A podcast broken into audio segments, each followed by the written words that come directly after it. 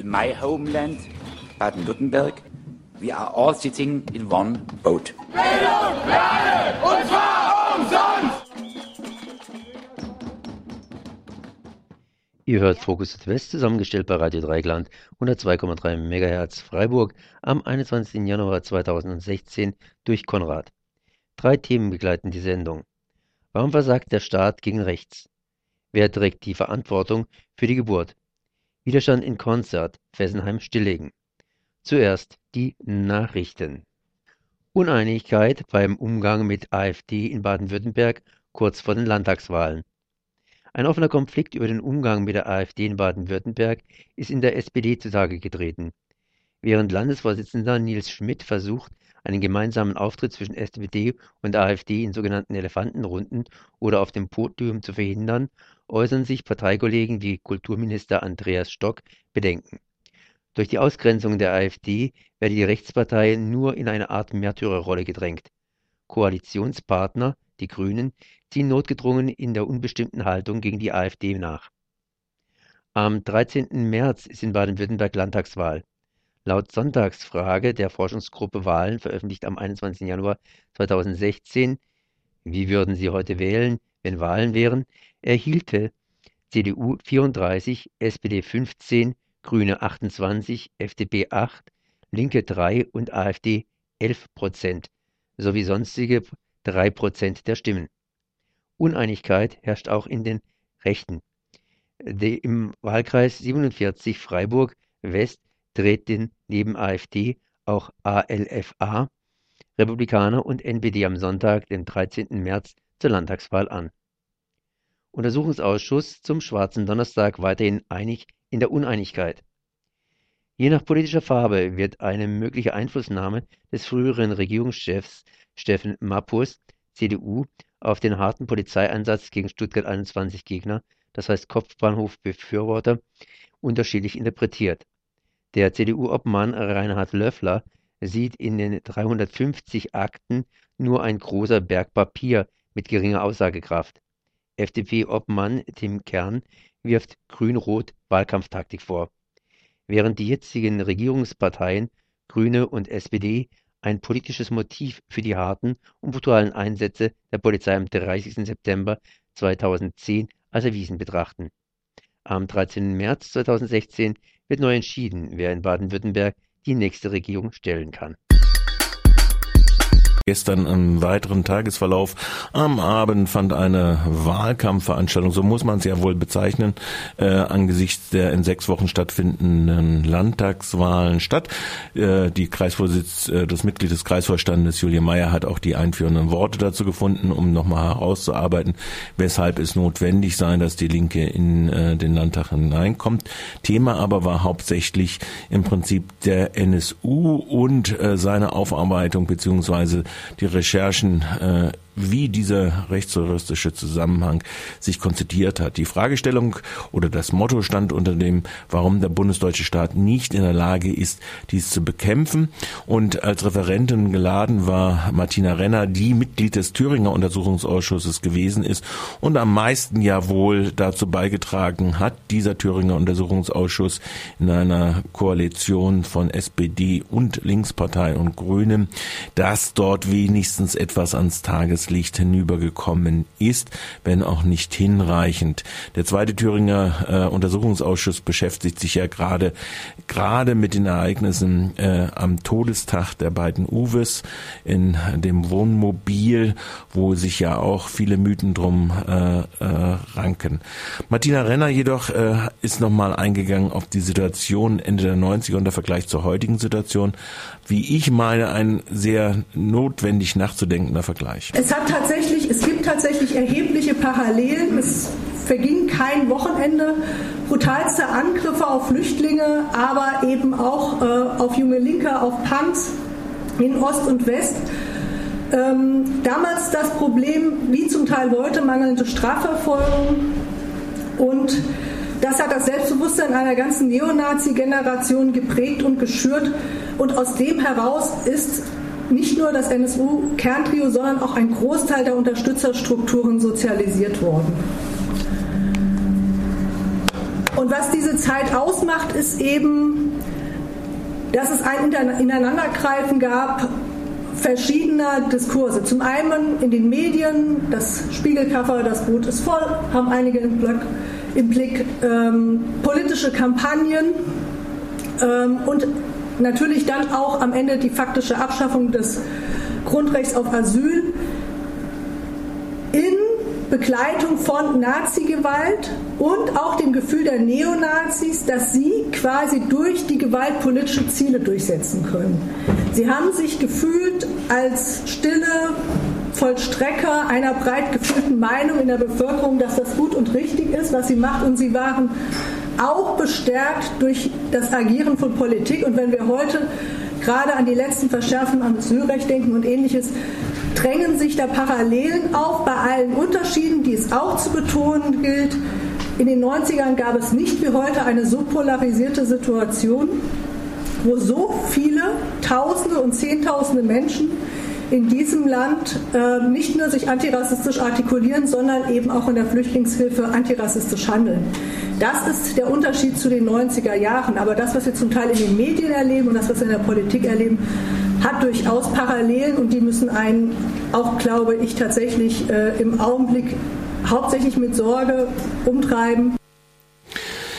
Sie hat natürlich darauf hingewiesen, auf den wesentlichen Unterschied, dass es auch sehr viele Flüchtlingshelfer gibt. Auf der anderen Seite sagt sie, dass im Prinzip der polizeiliche Apparat beziehungsweise auch der mm, äh, Verfassungsschutz, Inlandsgeheimdienstapparat nicht wesentlich umgestrukturiert äh, ist, sondern im Gegenteil durch das Bundesverfassungsschutzgesetz Änderung auch äh, nochmal äh, im Prinzip äh, praktisch unterstrichen worden ist. Aber äh, was nochmal interessant gewesen ist, ausgehend von dem faktischen Durchsetzung der äh, Führungsstrukturen, der freien, äh, frei assoziierenden, in sich Zellen organisierenden und äh, Substrukturen, locker assoziierten Substrukturen organisierenden äh, Spitz, äh, Nazi-Strukturen, wo die Geheimdienste der Länder wie des Bundes ihre Spitzel drinne gehabt haben und wo sie auf der einen Seite als Katalysatoren gewirkt haben und auf der anderen Seite das Geld, das dort angefüttert hat, die Organisation organisatorischen Strukturen unterstützt hat, bei 44 bekannten V-Leuten in diesen Strukturen, ähm, ist also das Verhältnis nochmal mit besonderem Augenmerk versehen zu Baden-Württemberg. Hierzu Ihre Einschätzung von Martina Renner, Mitglied des Bundestages jetzt und ehemaliges Mitglied des Thüringer Ausschusses. Wir wissen mittlerweile, wenn wir über Platten-Anna reden oder sowas, wo sitzen so zentrale Spitzel des Bundesamtes für Verfassungsschutz? Baden-Württemberg. Also natürlich hatte Platten-Anna hatte hier eine ganz starke Sektion. Ja, und natürlich hatte das Bundesamt für Verfassungsschutz hier einen Spitzel. Ja, nur, wer ist das und warum hat das dieser fucking Untersuchungsausschuss hier nicht rausgefunden? Ja, so, weil der muss ja was gemeldet haben, weil die nicht nur das Kerntrio war ja häufiger in Baden-Württemberg, es sind ja auch viele Nazis zum Beispiel aus Sachsen und Thüringen nach Baden-Württemberg verzogen. Es gab immer noch weiterhin ähm, intensive Kontakte, auch über Nazi-Bands. Der Weg der Waffen führt über Baden-Württemberg, ihr kennt das alles, ich muss das nicht erzählen. Aber äh, Baden-Württemberg geht gar nicht. Ja? So. Deswegen müssen wir leider auch als Bundesuntersuchungsausschuss Baden-Württemberg nochmal aufrufen. Ja? Ja, Sie müssen Baden-Württemberg wieder aufrufen im Bundestagsuntersuchungsausschuss. Der äh, ländliche Untersuchungsausschuss hat ja zugegeben, dass er sich in diesen Strukturen nicht bewegt hat, beziehungsweise sie nicht ausgeleuchtet hat. Und auch gerade gegenüber dem Landesamt für Verfassungsschutz eine große Milde hat äh, walten lassen, die jetzt in einem Prüfauftrag an die Regierung lautet, dass im Prinzip die Erkenntnismittel dieses Landesamtes, dieses Inlandsgeheimdienstes in Baden-Württemberg sogar noch verstärkt werden sollen. Also die Paradoxie, dass auf der einen Seite es sehr wohl Informationen gab aus diesen Nazi-Strukturen, dass es gab, dass es äh, auch aus äh, diesen Nazi-Strukturen Straftaten begangen worden sind, aber dass diese im Prinzip äh, nicht weiter vermeldet wurden. Die Tatsache, dass hier die Austausch zwischen Sachsen und Thüringen in den Blatt- und anderen Strukturen funktioniert hat, Stichwort Stichwort neue Werte, Stichwort Waffenbeschaffer, Laras etc., Stichwort Standarte, Württemberg, all diese Strukturen, wo dann bestimmte blinde äh, Augen etwas nicht wahrnehmen wollen, wie der ehemalige Justizminister, wie wir gestern berichtet haben, sagt, es gäbe keine stabilen, gewaltbereiten braunen Terrorstrukturen im Lande Baden-Württemberg. Das ist natürlich äh, aus, outstanding, kann man sagen, äh, in seiner Blindheit, äh, was der FDP-Vertreter dort äh, in der Landespressekonferenz am vergangenen Freitag gesagt hat. Aber es kennzeichnet auch eine Situation eines Bundeslandes, in dem nicht nur Republikaner mit zehn Prozent reingekommen sind, als erste in einem westlichen Bundesland Anfang der 90er Jahre, sondern auch die Zustimmung zu der These, dass es mit dem Nationalsozialismus nicht so schlimm gewesen sein soll, den höchsten Zustimmungsgrad unter allen Bundesländern erreicht. Reden wir noch ein bisschen, äh, hören wir noch ein bisschen rein, was äh, Martina Renner zu den Aufgaben jetzt des zweiten Bundestagsuntersuchungsausschusses sagt, was aus Sicht der Linken äh, dort angegangen werden muss? Zentrale Fragestellung im Bundesuntersuchungsausschuss jetzt für dieses anderthalb Jahr, was wir jetzt haben, wird tatsächlich sein, was ich vorhin schon angedeutet habe. Welche Informationen hatten denn die vielen, vielen Spitze im Bundesamt für Verfassungsschutz, in den Landesämtern für Verfassungsschutz, beim Bundesnachrichtendienst, aber auch in den Polizeien zu NSU, zu den Personen, zu dem Unterstützerumfeld, zu ihren Absichten. Und das nicht nur bezogen auf sozusagen lupenreine 100% Nazis, die dort ganz allein unter dem Stichwort Rechtsextremismus aufgeploppt sind, sondern insbesondere auch von V-Leuten und Informanten, die in sogenannten Mischszenen aktiv waren, die wir mittlerweile für relativ relevant halten, um auch zu verstehen, wie der NSU sich bewaffnet hat und ähnliches, also im Bereich der Rockerkriminalität, der organisierten Kriminalität und ähnliches mehr. Auch dort gibt es natürlich unzählige Informanten, vielleicht haben die etwas zur NSU berichtet, das ist keine vage These, das ist relativ von uns auch im, mit Akten schon belegte sozusagen Arbeitshypothese, die wir versuchen dort etwas fester zu machen. In den letzten Untersuchungsausschüssen sind diese Akten nicht beigezogen worden, weil man sich auf den Phänomenbereich Staatsschutzrechts eben konzentriert hat. Ähm, zum anderen glauben wir, dass es eine abgeschottete Arbeitsgruppe im Bundesamt für Verfassungsschutz gegeben hat, die sich in den Mitte der 90er Jahre und in den 2000er Jahren fortfolgenden mit Rechtsterrorismus tatsächlich befasst hat. Ähm, und wir wollen wissen, wo sind denen ihre Dokumente, was haben die gemacht, wie waren die zusammengesetzt, welche Analysen hatten sie, was wussten sie. NSU als Wort ist aufgetaucht. Wir wissen, dass Danksagung im Weißen Wolf, dem Fanzine an den nationalsozialistischen Untergrund für eine Geldspende. Es gibt eine CD, die heißt Nationalsozialistischer Untergrund, NSDAP, die ist von einem Vormann Corelli übergeben worden und so weiter und so fort. Also, was wusste man im BFV wirklich kurz gefasst? Verbindung des NSU ins Ausland, ist bis jetzt auch noch nicht so richtig durchdrungen, dürfte aber wichtig sein, insbesondere äh, wenn man sich nochmal anguckt, irgendwie, woher Waffen kamen und woher auch bestimmte Ideen kamen, die dort ausgeübt wurden und möglicherweise auch unter weitere Unterstützungsmaßnahmen. Dann, was war nach dem 4.11.2011? Schredderaktion habe ich schon genannt, aber auch darüber hinaus. Ja? Was war denn die Folge von NSU? Was ist denn danach im Bundeskanzleramt gesprochen worden? Ja, hat man gesagt, Fritsche, Deckel drauf, alles, ne?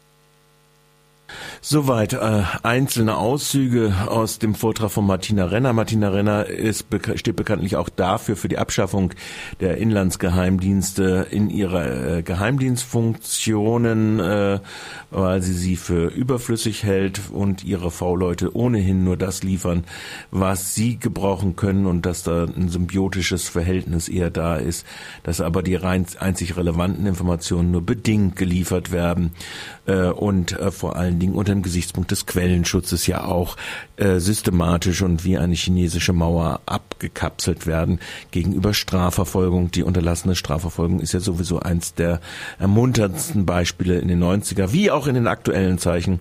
Zwölf Brandanschläge hier in Baden-Württemberg, bisher keiner, glaube ich, nicht einer aufgeklärt, geschweige denn angeklagt.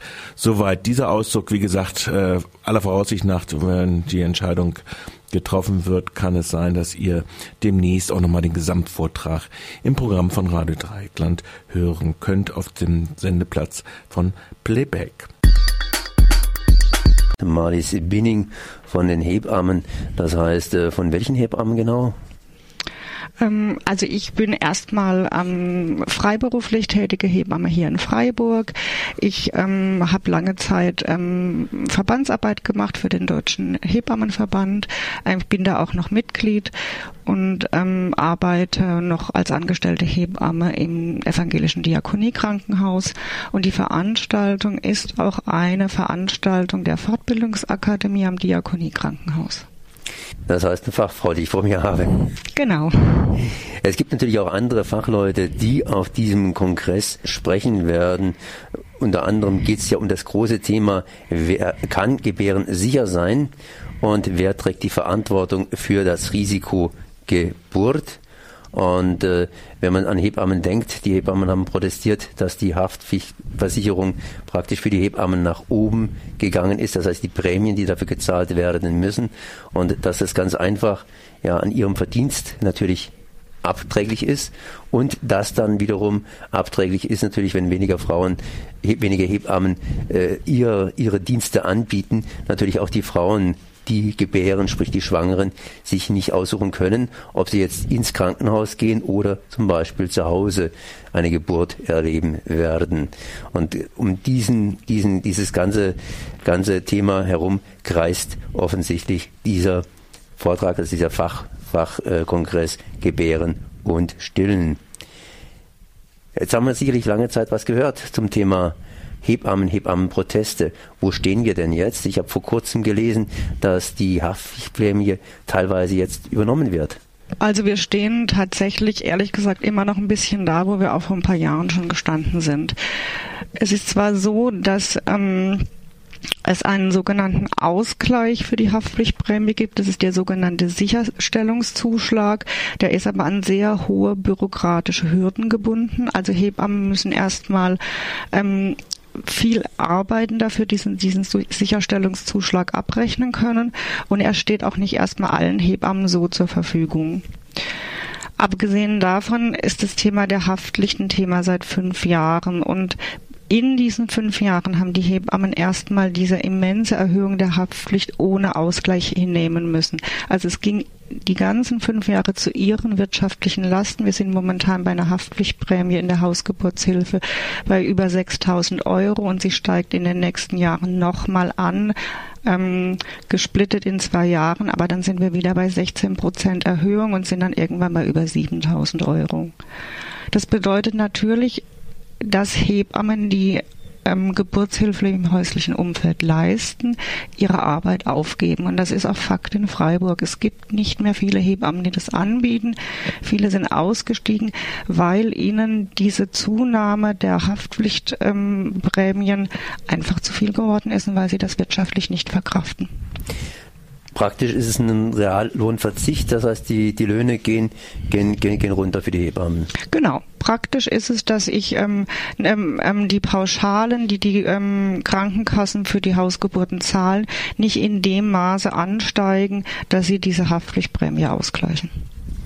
Jetzt ist natürlich die Frage, weshalb steigen diese Haftpflichtprämien an? Ich meine, sind die Hebammen ja schlechter geworden und deshalb sind mehr Risiken da? Oder die Mütter älter? Auch das wäre eine Frage. Leichtsinniger. Die Haftpflichtprämien steigen deswegen an, weil sie im, im Schadensfall einfach eine enorme, es um enorme Summen geht.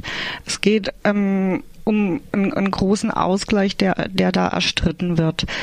Ähm, die Frage ist, die sich ja im Hintergrund stellt, ist es tatsächlich so, dass diejenigen, die Geburtshilfe leisten, Geburtshelfer und Hebammen, ich finde, wir sitzen da in einem Boot, ähm, ist es wirklich gerecht, dass die die volle Verantwortung tragen, wenn bei diesem Risiko Geburt, das einfach auch nach wie vor in Deutschland da ist, wenn da ähm, was, was schief geht und es zu einem Schadensfall kommt. In diesem ähm, Risiko ähm, befinden wir uns, das müssen wir aushalten und ähm, wenn wir diesen Schaden alleine tragen, immer mit diesem, mit diesem Hintergrund, dass wir dann zu hohen Haftungssummen verklagt werden, dann führt das auch dazu, dass viele ähm, nicht mehr bereit sind, eine gute Geburtshilfe zu leisten und dass sie, ähm, dass sie auch dann ihren Beruf einfach aufgeben oder ähm, dem Druck nachgeben und nicht mehr eine gute Geburtshilfe, eine physiologische Geburtshilfe unterstützen, sondern quasi auch dazu beitragen, dass zum Beispiel Kaiserschnittraten in Deutschland enorm ansteigen.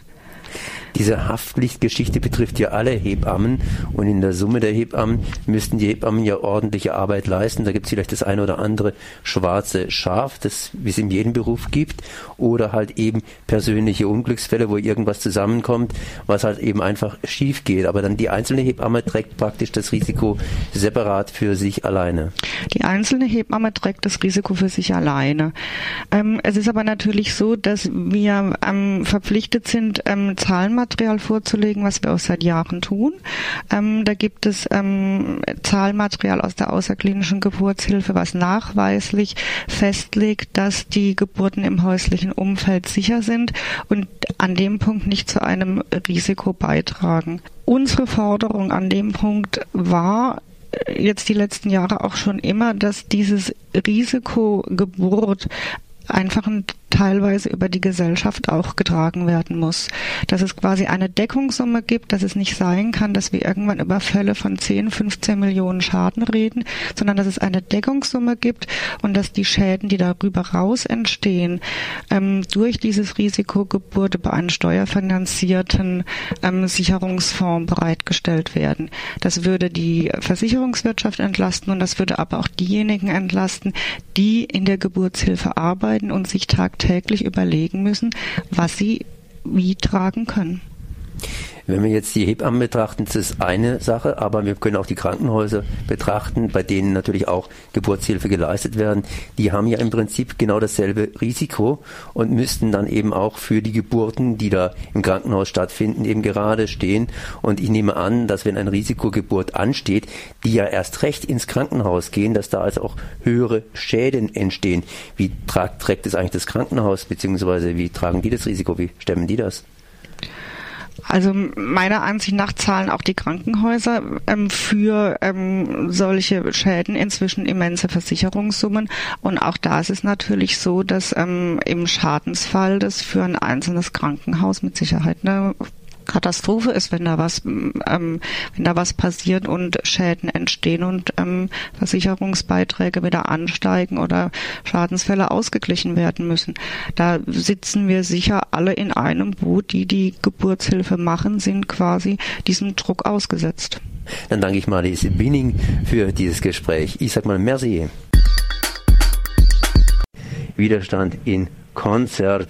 Das heißt, es geht wieder gegen Fessenheim. Ich bin jetzt verbunden mit Hans-Peter Engler. Guten Morgen.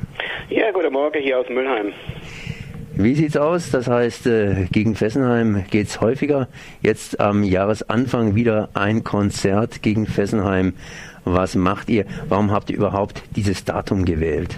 Also uns ist wichtig, äh, am Anfang vom Jahr zu zeigen, dass auch dieses Jahr leider der Widerstand weitergehen muss. Ähm, und der, der Plan war von, von Anfang an, äh, dass der, das Jahr startet. Also nicht nur im Sommer eine warme Demo, sondern direkt äh, im Januar zeigen, auch dieses Jahr geht es weiter. Das ist jetzt das vierte äh, Mal, dass wir das Konzert machen. Und wir haben das auch so konzipiert, dass es nicht äh, eine Demo im klassischen Sinn ist mit Reden und bla bla, sondern dass wir wirklich verschiedene Bands, verschiedene Musiker haben, um äh, ein bisschen auch äh, Partystimmung zu machen. Ich habe es ja vorhin versucht anzudeuten, das Wetter ist nicht so warm. Äh, wird da Wärme aufkommen? Ja, da wird Wärme aufkommen. Zum einen machen wir äh, Feuer mit, mit äh, äh Feuerschale und zum anderen gibt es natürlich warme Getränke, es gibt Essen, es gibt äh, vegetarische und äh, fleischhaltige Würste äh, und Kaffeekuchen. Und ich denke auch, dass die entsprechenden Musiker und Künstler uns einheizen werden auf den Plakaten, die überall im Markgräfler Land hängen, aber natürlich auch jenseits des Grenzflusses Rhein ist ein Sonnenmännchen zu sehen ja. mit einem entsprechenden Elsässer Mützchen jetzt hier deutsch-französischer Anteil an diesem Konzert. Was machen die? Das ist doch garantiert auch politisch, was die singen. Also äh, für uns ist das äh, ein bisschen im Gegensatz zum so einem Männchen, so, so eine Frauchen die hat die traditionelle Kappe an, die sowohl im Markgräflerland wie auch im Elsass äh, die sogenannte Hörnerkappe getragen wird. Das ist nochmal uns äh, auch wichtig. Und äh, das Konzert wird äh, klar getragen von deutschen Gruppen und äh, französischen. Äh, wir selber, das Aktionsbündnis ähm, äh, Fessenheim stilllegen jetzt, ist natürlich aus äh, deutsch, französischen und Schweizer Teilnehmer. Du hast mir vorhin mal im Vorgespräch angedeutet, dass es Probleme gegeben hat mit der Anmeldung. Ja, ja.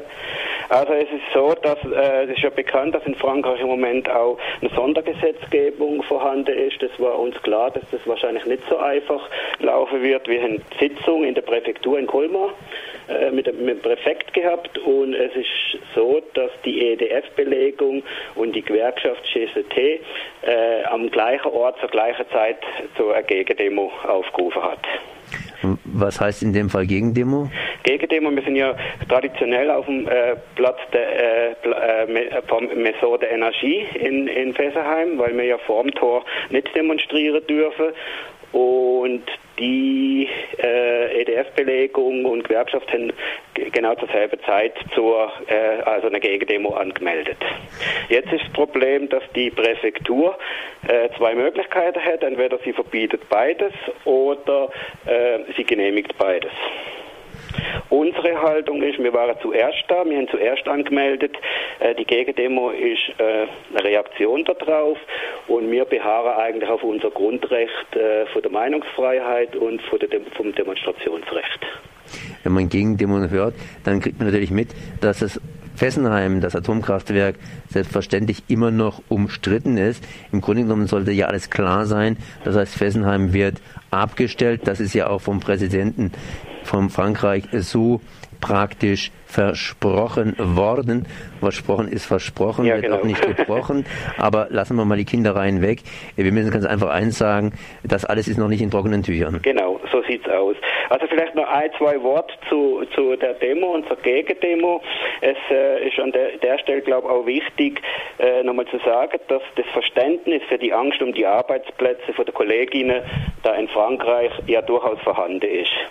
Äh, wo wir kein Verständnis haben, ist dafür, dass wir als Sündenbock für eine falsche äh, Konzernpolitik und für eine falsche Wirtschafts- und Energiepolitik herhalten müssen. Und es geht ja nicht darum, äh, dass Standort gewechselt wird oder zugemacht wird, damit der Konzert äh, mehr Profit, Profitinteresse durchsetzen kann, sondern es geht eigentlich darum, äh, uns hier äh, vor dem Atomkraftwerk zu schützen, oder?